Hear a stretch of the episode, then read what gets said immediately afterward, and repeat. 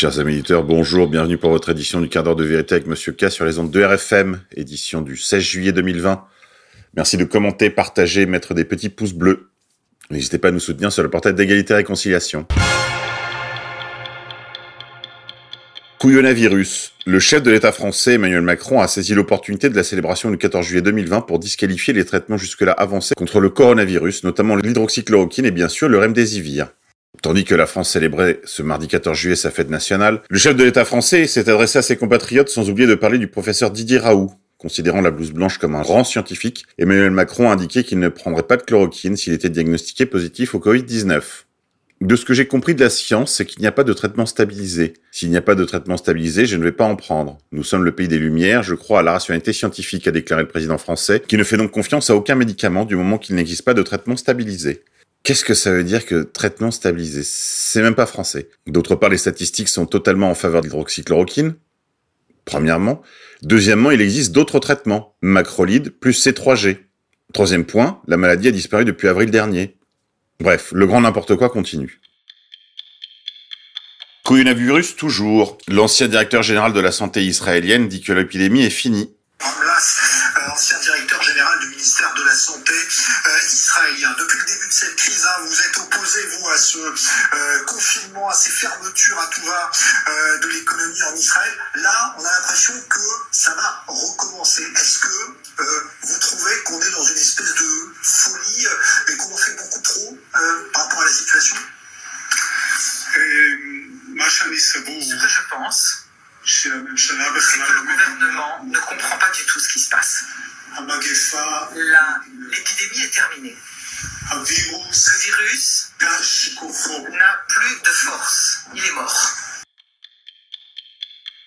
Conflit ratio. En Grande-Bretagne, la statue d'un marchand d'esclaves remplacée par celle d'une manifestante Black Lives Matter.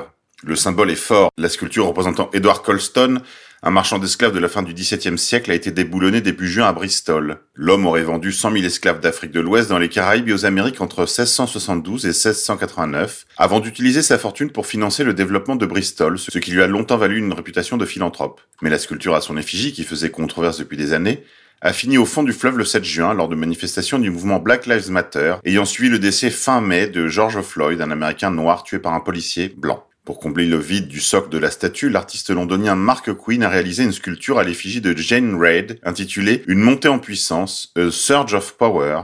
Cette manifestante a été photographiée le point levé sur le socle vide de l'ancienne statue d'Edward Colson. Les équipes de l'artiste ont installé la statue de la jeune femme noire sur ce même socle sans que la mairie de Bristol soit au courant.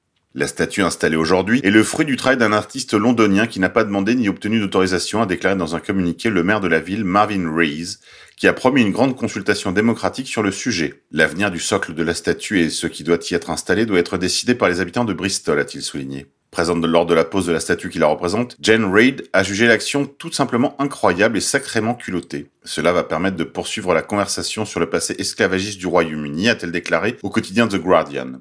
Jean avait déjà créé la statue lorsqu'elle s'est tenue sur le socle et a levé son bras en l'air. Nous l'avons cristallisé, a indiqué Mark Quinn. Les manifestations du mouvement Black Lives Matter s'étaient accompagnées d'une série de dégradations de statuts de personnalités, contestées en raison de leur implication dans le commerce d'esclaves ou de déclarations racistes. Le sort de la statue d'Edward Colson, repêché en juin, n'a toujours pas été fixé. Racialisation des conflits toujours. Un projet de loi sur la restitution d'œuvres d'art à l'Afrique examiné en Conseil des ministres. La question du transfert de propriété est centrale pour une restitution complète au Sénégal d'un sabre et au Bénin de 26 objets du trésor des rois d'Abomey. Un premier projet de loi sur la restitution par la France à des pays africains d'œuvres culturelles prises durant la colonisation a été examiné mercredi 15 juillet au Conseil des ministres. Ce projet de loi relatif à la restitution de biens culturels à la République du Bénin et à la République du Sénégal actera notamment la restitution formelle avec transfert de propriété d'un sabre déjà prêté au Sénégal et que l'ancien Premier ministre français Édouard Philippe avait symboliquement remis en novembre 2019 au président sénégalais Macky Sall lors d'une visite à Dakar. Il s'agit d'une arme historiquement significative ayant appartenu à l'entourage d'El Hadj Oumar Tal, un chef de guerre et érudit musulman qui a conquis au XIXe siècle un immense territoire à cheval sur le Sénégal, la Guinée et le Mali et a lutté contre l'armée coloniale française. Côté Bénin, la France s'est engagée sur le retour de 26 objets du patrimoine béninois pillés lors du sac du palais des rois d'Abomey par des troupes coloniales françaises en 1892 et conservés au musée du Quai Branly Jacques Chirac à Paris. Le président français Emmanuel Macron avait annoncé cette décision à la fin de 2018 à la suite d'un rapport qu'il avait commandé sur ce thème aux universitaires Bénédicte Savoie du Collège de France et Felwin Sarr de l'Université de Saint-Louis au Sénégal. Les deux spécialistes y avaient posé les jalons d'une restitution à l'Afrique subsaharienne d'œuvres d'art transférées durant la colonisation, recensant des dizaines de milliers d'artefacts dont beaucoup ont été pillés. Moi je propose qu'on rembourse également euh, tous les esclaves qui ont été affranchis de ces royaumes euh, africains. En effet, il faut se souvenir que les troupes françaises ont progressé de conserve avec la libération des esclaves, et qu'ils étaient accueillis en libérateurs partout où ils avançaient, que ce soit sur les cours des fleuves Niger ou Congo. On devrait aussi restaurer les monarchies esclavagistes des royaumes africains. Censure. Sur demande de la LICRA, la justice a interdit l'édition contre-culture de Combat pour Berlin. Vendredi 3 juillet dernier, la LICRA a obtenu du juge des référés de Bobigny l'interdiction de l'ouvrage Combat pour Berlin de Joseph Goebbels, réédité par Contre-Culture en 2018. Cette édition est donc interdite à la vente et les exemplaires invendus doivent être mis au pilon. L'ouvrage de Joseph Goebbels a pourtant fait l'objet de sept éditions en France depuis sa parution. L'édition Contre-Culture est la seule qui a été visée à ce jour. Corse. Un commando armé se réclamant du FLNC fait irruption à un débat à Casabianca. Le commando qui s'est invité à une réunion sur la Consulta Popolare Nazionale au couvent Saint-Antoine de Casabianca mardi 14 juillet a revendiqué des tirs contre la gendarmerie de Montesoro à Bastia et se réclame du FLNC. Le parquet national antiterroriste s'est saisi de l'enquête. Ce commando a débarqué en plein milieu de l'après-midi au couvent Saint-Antoine à Casabianca à 50 km au sud de Bastia. Armés, cagoulés et vêtus de noir, quatre hommes ont interrompu une réunion débat autour de la réactivation de la Consulta Popolare Nazionale, instance destinée à incarner une alternative aux institutions françaises. L'un des quatre hommes a commencé à lire un texte en langue corse, avant de revendiquer des tirs commis contre la gendarmerie de Montessoro dans la nuit de lundi à mardi à Bastia. Le parquet antiterroriste s'est saisi de l'enquête. Le commando a rendu hommage aux combattants qui se sont battus depuis deux siècles pour la défense de la nation, et demande au gouvernement de mettre en œuvre un vrai processus de reconnaissance du peuple corse et de décolonisation.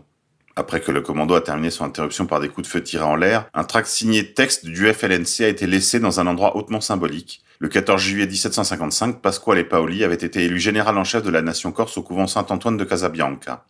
Nous, patriotes corses, avons décidé de nous unir pour reconstituer le FLNC sur la base de son manifeste historique du 5 mai 1976. Le tract souhaite notamment l'enseignement obligatoire du corse de la maternelle au CM2, ou encore la limitation du tourisme au double de la population insulaire pendant les mois de grande affluence.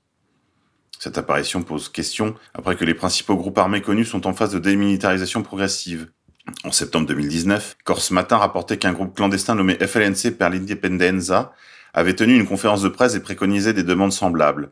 Le parquet national d'antiterroristes était alors saisi de l'enquête. Le Front de libération nationale de la Corse avait annoncé qu'il déposait les armes en 2014 au terme de quatre décennies marquées par plus de 4500 attentats revendiqués. Liban. Face à l'effondrement économique, le FMI exhorte les autorités à sortir de l'inertie.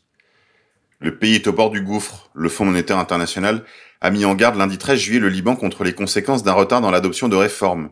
Depuis plusieurs mois, le Liban vit la pire crise économique de son histoire, marquée par une dépréciation inédite de sa monnaie, une explosion de la hausse des prix et des restrictions bancaires draconiennes sur les retraits et les transferts à l'étranger.